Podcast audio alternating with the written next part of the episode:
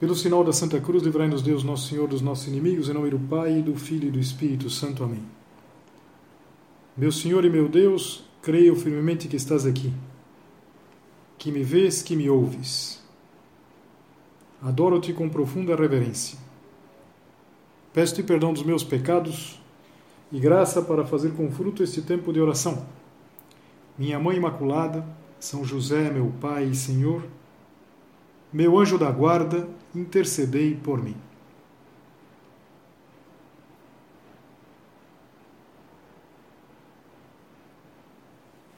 Nós chegamos à Quinta-feira Santa, neste ano tão especial, e pelas circunstâncias, conviria que a nossa preparação fosse ainda mais esmerada.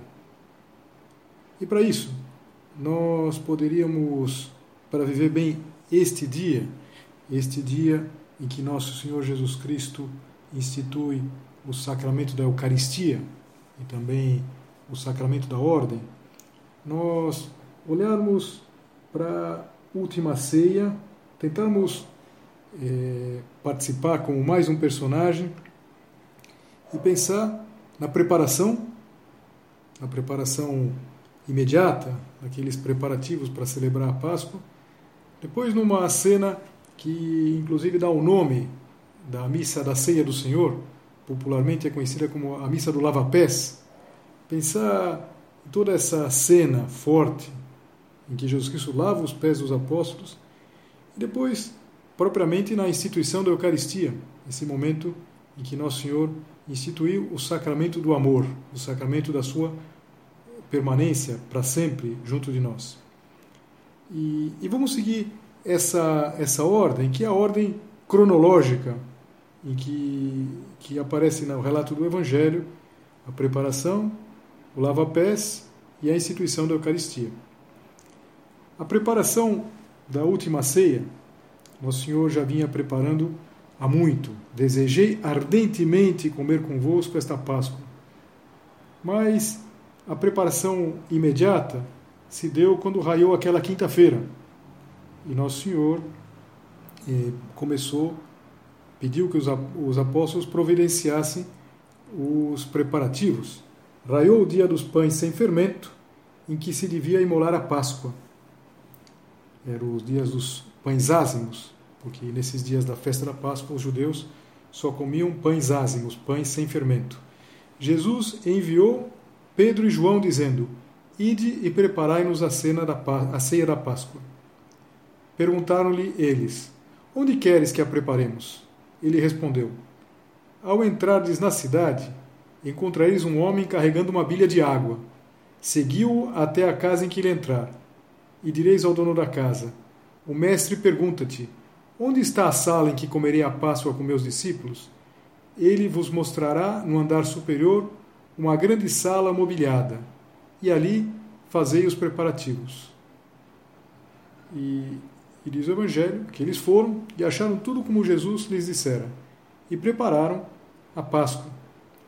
Como terão sido esses preparativos? O Evangelho não diz. Não diz, por exemplo, se aquelas santas mulheres que acompanhavam os apóstolos nos deslocamentos eh, participaram da preparação não disse Nossa Senhora participou, mas alguma coisa nos faz pensar que existia lá a mão feminina para que as coisas estivessem é, bem dispostas, bem preparadas, e também de Nossa Senhora. O fato é que depois dessa referência ao início da quinta-feira, já é, no final do dia, nós já vemos Jesus à mesa com os apóstolos. Diz assim o Evangelho: Chegada que foi a hora, Jesus pôs-se à mesa e com ele os apóstolos. Uma preparação que tinha talvez durado todo aquele dia, mas a interior muitíssimo mais. E é isso que Nosso Senhor diz: Tenho desejado ardentemente comer convosco esta Páscoa antes de padecer. Desejei ardentemente comer convosco esta Páscoa dizer, é, uma, é um momento importante essa preparação. O, o prelado do Opus Dei, ele fez um áudio e que tem a tradução no site da obra, que é exatamente para nos preparar é, para tudo isso. O primeiro dos áudios diz assim: São João Paulo II escreveu que o sacrifício da cruz é tão decisivo para a salvação do gênero humano que Jesus Cristo levou a cabo e só voltou ao Pai depois de ter nos deixado os meios para participar nele, como se tivéssemos estado presentes. E esse meio é a Eucaristia. Interessante isso. A, a igreja, ele explica também o, o, o, o Dom Fernando Cares, torna a paixão e a morte de Cristo sacramentalmente presente em cada missa. Em cada missa eh, se faz presente o mistério da cruz. Então, por isso, Nosso Senhor desejou ardentemente eh, aquele momento, porque era o momento que ele ia antecipar sacramentalmente o que ele ia consumar no dia seguinte e que depois nós renovamos sacramentalmente. O ponto de referência central é a cruz. É aquilo que São José Maria Escrivá alguma vez dizia, a missa primordial, a primeira missa, é o sacrifício de Cristo na cruz, que foi antecipado na Quinta-feira Santa e é renovado sacramentalmente cada vez que se celebra a missa, mesmo quando a missa se celebra como tem acontecido nesses dias, é, o sacerdote celebra é, privadamente a missa. Nessa, nesse áudio, que, o, que é uma pequena homilia que o, o, o Dom Fernando Ocares faz, ele diz uma coisa que me pareceu muito bonita, diz assim, nenhuma missa é privada, toda missa é universal, porque é de Cristo e com ele está o seu corpo, que é a igreja. E a igreja é cada um dos batizados, é cada um de nós. Então, nesses dias, mesmo quem não está, que a grande maioria de vocês, não está participando da missa, saber que estão sim presentes na missa. Nenhuma missa é privada. A missa que eu celebro privadamente não é uma missa privada. É privada no sentido que não há participantes, ou tem um ajudante, mas ela é sempre universal. Nosso Senhor Jesus Cristo, quando preparou tudo isso, preparou pensando com esse olhar adiante, pensando nos séculos que viriam. Por exemplo, quando nosso Senhor Jesus Cristo dizia: Eis que estarei convosco todos os dias até o fim dos tempos. Nosso Senhor está conosco pela Eucaristia. Mas então tem toda essa preparação. E, e neste ano, a preparação tem que ser uma preparação mais esmerada. Talvez eh, numa Semana Santa eh, usual, como acontece em outras vezes, Basta organizar o horário, o horário da família, ver qual que é mais conveniente, qual das missas assistir no fim da quinta-feira santa, é, a missa do lava-pés, a missa da ceia do Senhor, às vezes na própria paróquia, às vezes na catedral. Mas agora o, o importante, o decisivo é, é a preparação interior. Então, participar mesmo. Então, alguns de vocês talvez vão assistir a missa é, transmitida desde Roma, ou alguma das muitas missas que estão sendo transmitidas. Mas o importante é, é perceber que está participando de um, um, milagre, um milagre maravilhoso. E, e quando é, estiver participando da missa com um desejo grande, como eu gostaria de estar lá, pensa que Nosso Senhor também tinha um desejo muito grande quando começou a ceia. Desejei ardentemente comer convosco esta Páscoa. Você queria estar com Jesus e está. Nosso Senhor quer estar com você há 20 séculos. Segundo, o segundo momento que a gente pode é, concentrar a nossa atenção é, é o lava-pés. É o Evangelho da Missa. O Evangelho da Missa da Ceia do Senhor apresenta este, estes versículos do capítulo 13 de São João, que começam com aquelas palavras tão bonitas antes da festa da Páscoa, sabendo Jesus que chegara a sua hora de passar deste mundo ao Pai, como amasse os seus que estavam no mundo, amou-os até o fim. O rito da ceia pascal, ele era muito bem definido. Não era simplesmente uma, uma confraternização de Páscoa. Nós temos, por exemplo, a nossa ceia de Natal, mas não é litúrgica.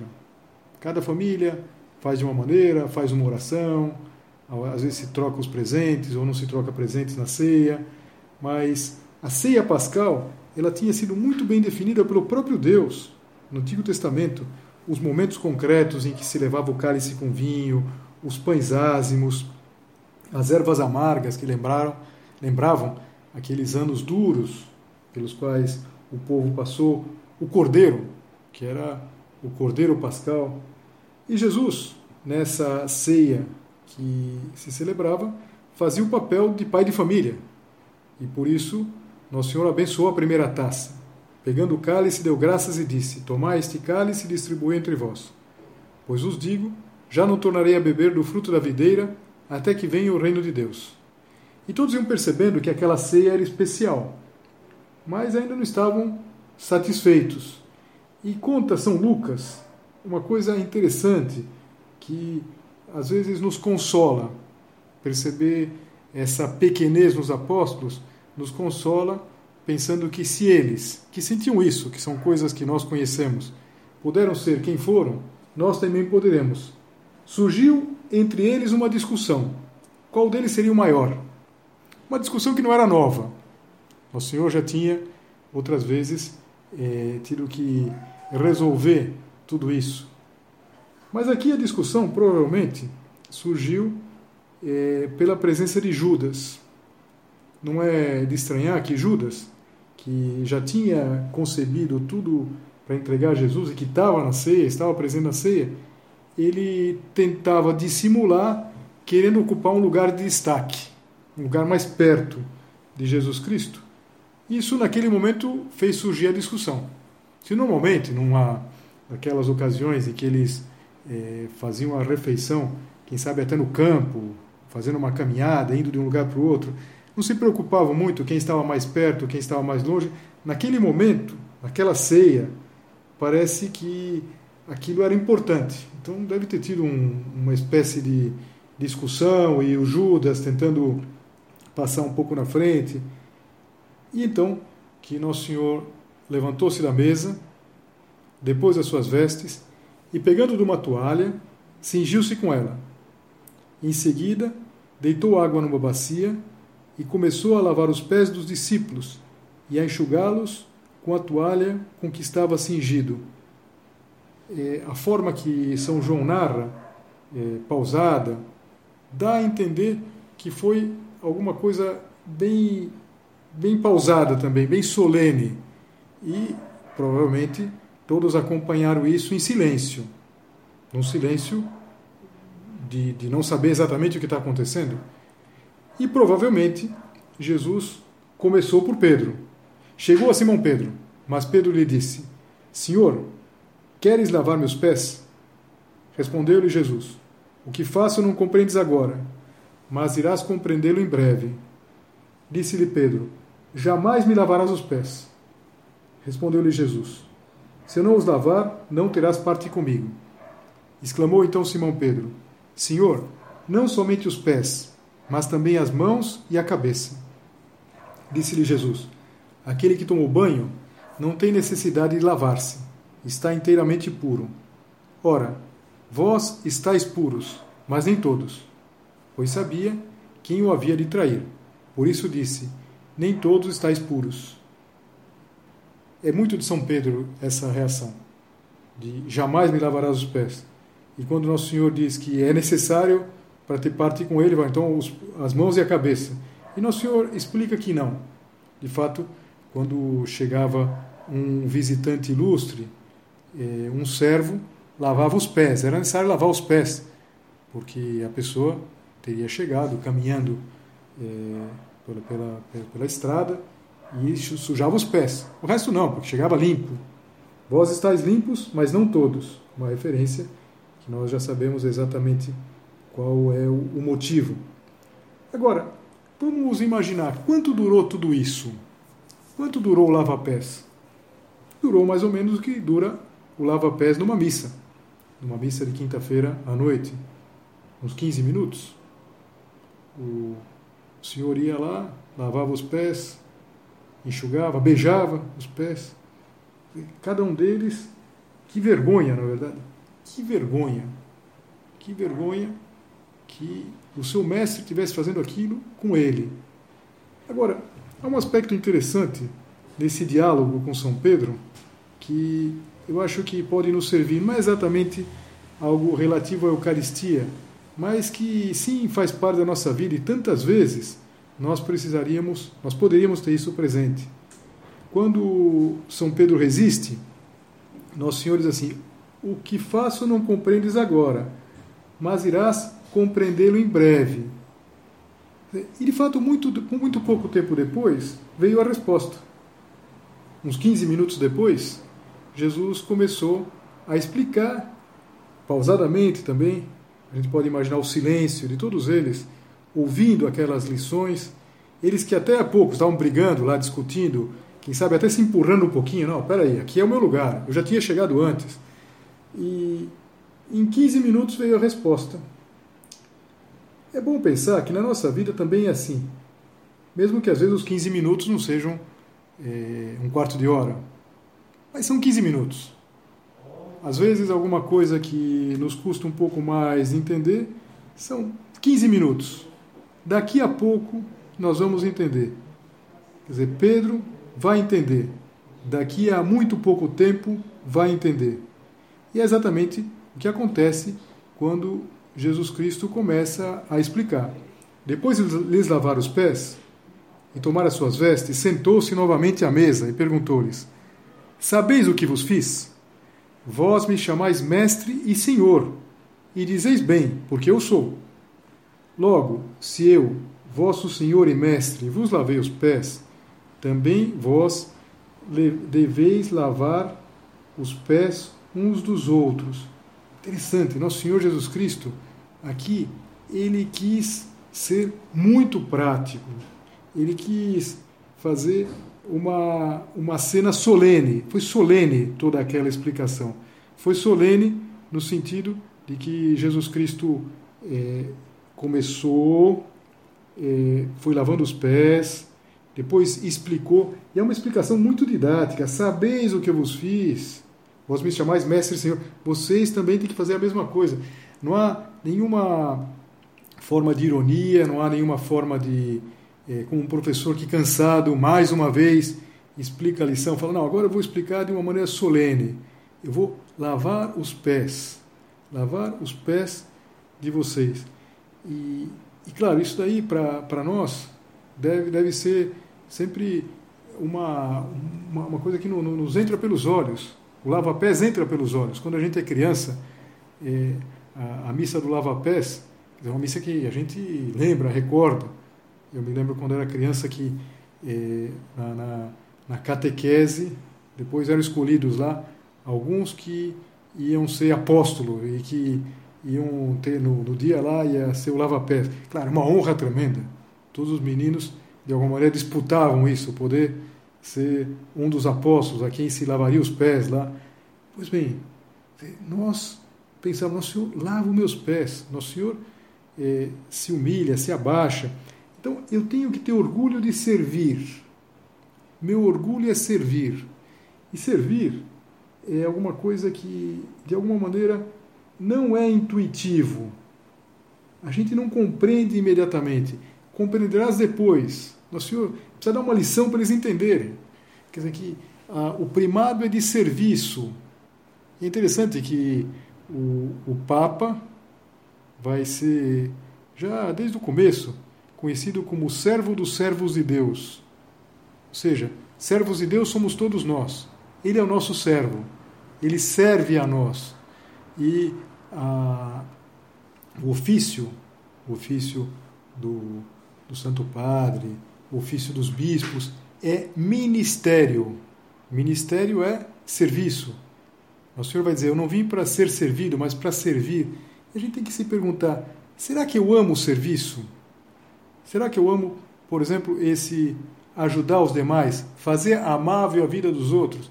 E não vamos pensar em serviços distantes, serviços agora nesses dias, nesses dias de confinamento, servir que muitas vezes pode ser o fato de sorrir, o fato de ter uma cara sorridente, o fato de nós não eh, descarregarmos nos outros talvez as nossas decepções, as nossas chateações, de perceber aquilo que pode ajudar os demais, servir, servir.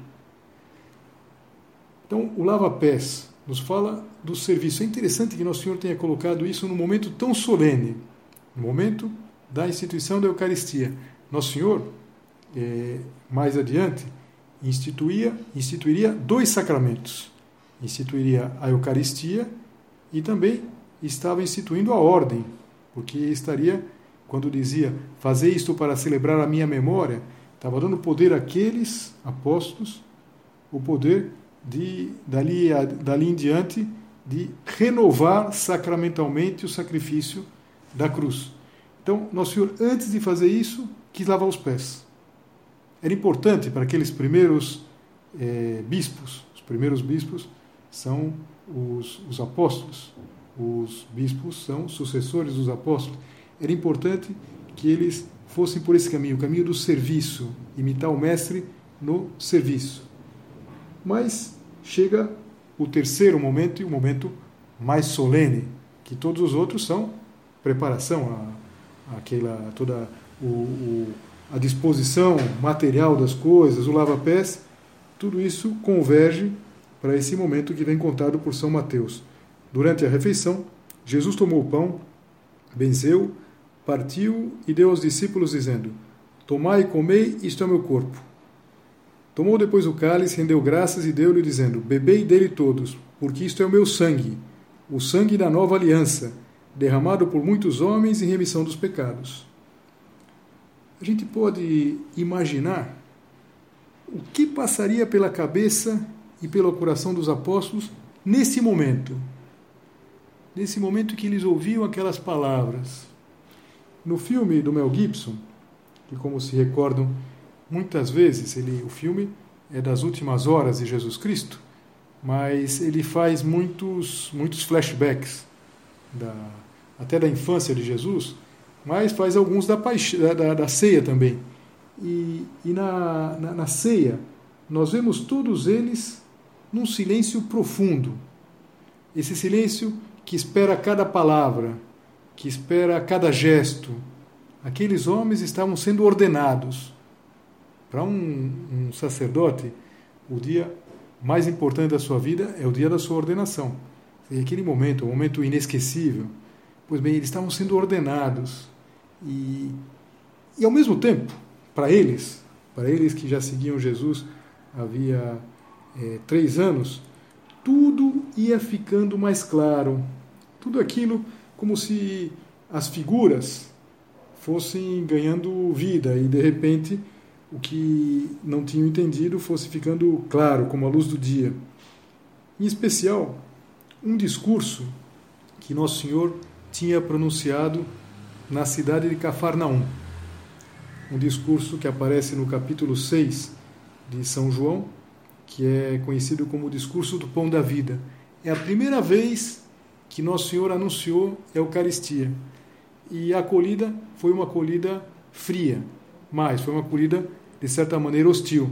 Diz: muitos discípulos se afastaram, muitos discípulos foram embora. E foram embora por quê? Porque lhes pareceu duras aquelas palavras. Comer da carne, beber do sangue. Já tinha passado um tempo. Muitos foram embora. E eles tinham ficado. Tinham ficado. Mesmo que não tinham compreendido não podiam ter compreendido: se não comerdes a carne do filho do homem, não beberdes o seu sangue, não tereis a vida em vós mesmos.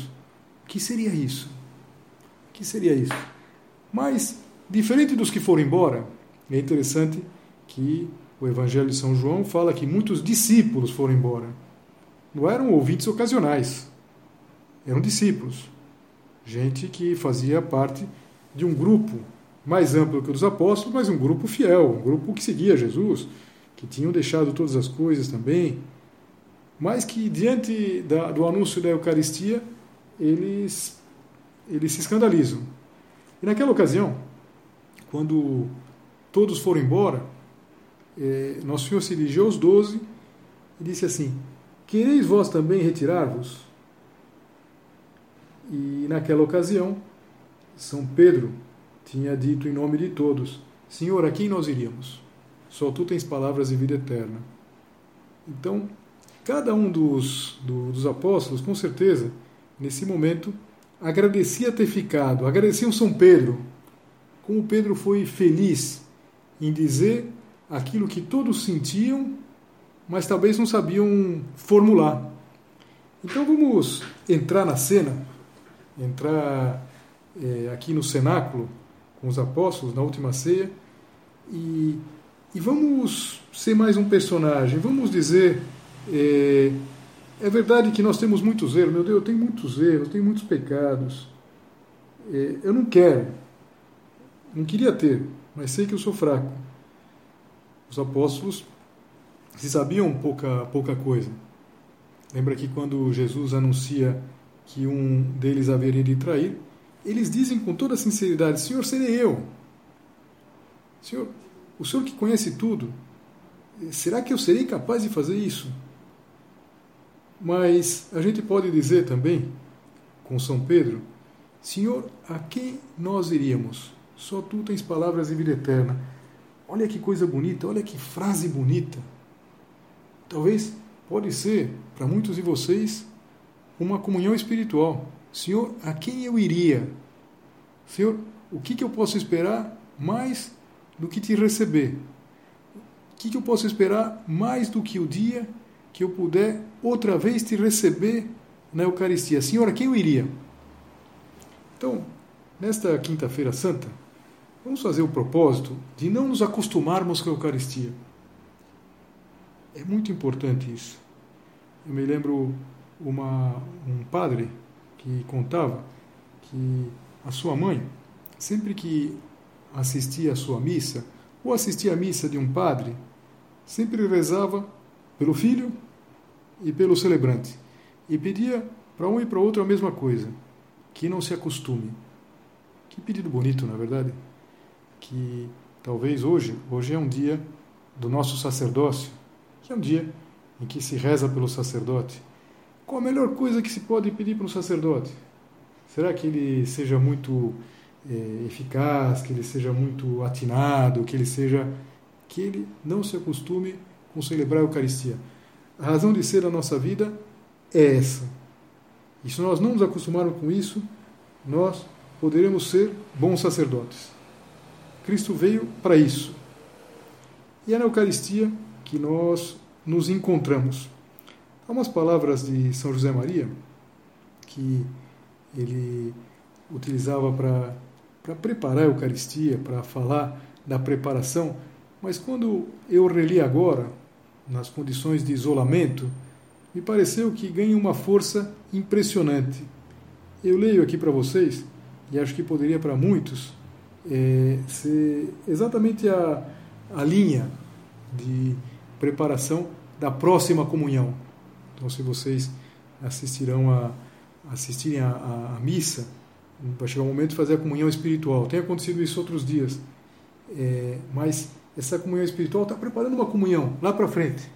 Deus queira que não demore muito para poder receber outra vez Nosso Senhor. Mas eu leio aqui o trecho do São José Maria. Você já pensou, alguma vez, como se prepararia para recebê-lo se pudesse comungar só uma vez na vida? Imagina que nós estamos acostumados a comungar muitas vezes. Vários de vocês comungam todos os dias. O sacerdote comunga todos os dias na Santa Missa. Mas se a gente pudesse comungar uma vez só e, e faz uma faz, faz uma tem uma lembrança de, de quando era pequeno. Quando era pequeno e não estava tão estendida a prática da comunhão frequente, as pessoas se preparavam com grande cuidado para comungar.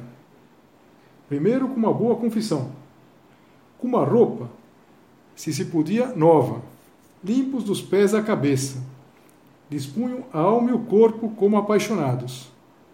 Nós temos que agradecer ao Senhor a facilidade que temos agora para aproximar-nos dele, mas temos que agradecê-lo preparando-nos muito bem para recebê-lo.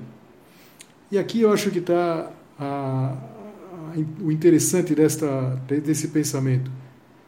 Vamos agradecer também, agora, ainda que custe, a dificuldade que se tem para aproximarmos sacramentalmente dele e vamos agradecê-lo preparando-nos muito bem para quando pudermos recebê-lo.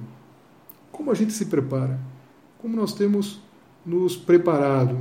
Será que temos nos preparado bem? O Papa São João Paulo II, no seu último ano de vida, ele escreveu uma encíclica, sua última encíclica, que se chama Ecclesia de Eucaristia, que se traduzida do latim seria a igreja vive da Eucaristia.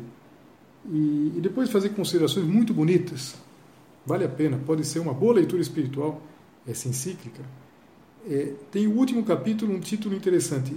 Ele diz que Maria é a mulher eucarística. Não porque Nossa Senhora tivesse participado da última ceia, que não participou, mas porque na atitude de Maria, na forma de receber Jesus, nós percebemos como temos que recebê-lo. E como Nossa Senhora recebe Jesus, como recebe a primeira vez quando o arcanjo Gabriel comunica que ela vai ser a mãe de Deus. Nossa Senhora diz: Faça-se em mim segundo a tua palavra e o Verbo se faz carne, Nossa Senhora. E nós acontece alguma coisa análoga, parecida, infinitamente de outra ordem, que quando é, nós recebemos o corpo de Cristo e nós dizemos Amém, o nosso Amém, o Papa explicava, é análogo àquele faça-se em mim segundo a tua palavra. E o Verbo se faz carne. Naqueles momentos nós temos Nosso Senhor dentro de nós. Durante os 10, 15 minutos que a, a nossa digestão ainda não desfaz as espécies de pão e vinho, nós temos Nosso Senhor fisicamente presente em nós, nós somos um sacrário. Depois eh, se desfaz fisicamente, mas continua a presença espiritual. Então, vamos aproveitar muito isso daqui, vamos aproveitar essas circunstâncias, vamos fazer dessas dificuldades crescer muito o nosso amor crescer muito o nosso amor à Eucaristia. E lembrar aquilo que aquele ditado que é universal. Eu acho que em todos os idiomas existe aquele ditado: amor com amor se paga. Hoje, quinta-feira santa, a gente poderia dizer é a festa do amor, do amor de Deus que se faz alimento para nós. Vamos pagar amor com amor.